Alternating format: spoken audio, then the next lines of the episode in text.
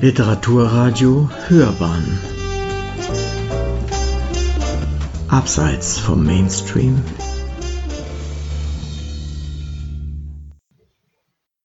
Drinnen 6 100 Ich kenne nun einen Menschen, der 100 Jahre alt ist. Ich kenne diesen Menschen schon länger, aber jetzt ist es der erste 100-Jährige in meinem Leben. Ich bin 55 Jahre alt. Vor zehn Jahren hatte ich Krebs und ich wusste nicht einmal, ob ich 55 Jahre alt werden würde. Ich bin aktuell gesund. Ich würde am liebsten sagen kerngesund, aber das nun weiß ich nicht. Ich bin aber, soweit man es beurteilen kann, gesund. Ich fühle mich wohl. Ich esse gerne gut. Ich trinke gerne guten Wein. Manchmal lasse ich das sein, weil auch guter Wein Alkohol ist. Ich treibe Sport. Ich arbeite gerne. Ich lebe gerne. Ich liebe. Ich reise gerne. Ich habe Ideen. Für alles Mögliche.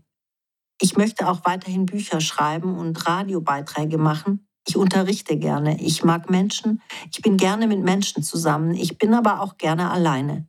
Ich finde, das sind gute Voraussetzungen, um 100 Jahre alt zu werden. Manchmal fallen mir die Titel von Filmen nicht mehr ein, die ich gesehen habe. Manchmal fallen mir auch die Titel von Büchern nicht mehr ein, die ich gelesen habe. Manchmal fällt mir überhaupt plötzlich ein Wort nicht mehr ein, ein Name oder sogar etwas, was ich gerade sagen wollte. Dann bekomme ich Angst. Die Angst, das Gedächtnis zu verlieren, hatten auch schon andere. Wilhelm Genazzino schrieb 1996 ein Buch mit dem Titel Das Licht brennt ein Loch in den Tag. Darin notierte er Momente aus seinem Leben und Alltag, die ihm bedeutend erschienen und verteilte sie an Freunde in Briefen und mündlichen Erzählungen. Ich halte es für möglich, dass wir eines Tages ohne Erinnerung sein und vielleicht auch noch behaupten werden, wir hätten nichts erlebt und etwas Schönes schon gar nicht. Diese mögliche Lehre ängstigt mich, schrieb Genazzino darin. Ich verstehe das gut. Genazzino ist bereits 2018 gestorben, aber soweit ich weiß, hat sein Gehirn noch gut funktioniert. Er wäre in diesem Jahr erst 80 geworden. Der Hundertjährige, den ich kenne, lebt seit einigen Monaten in einem Pflegeheim.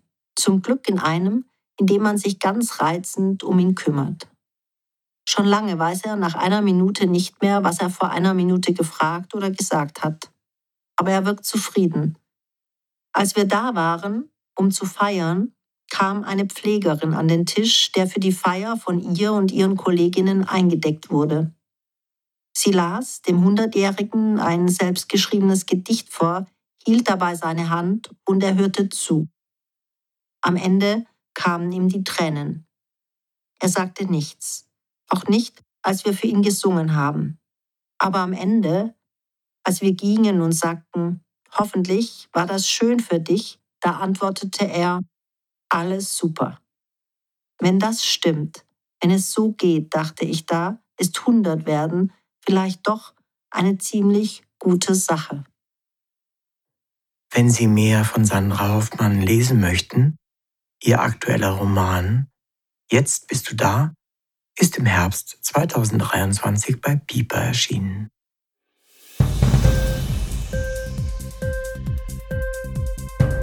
Dir die Sendung gefallen?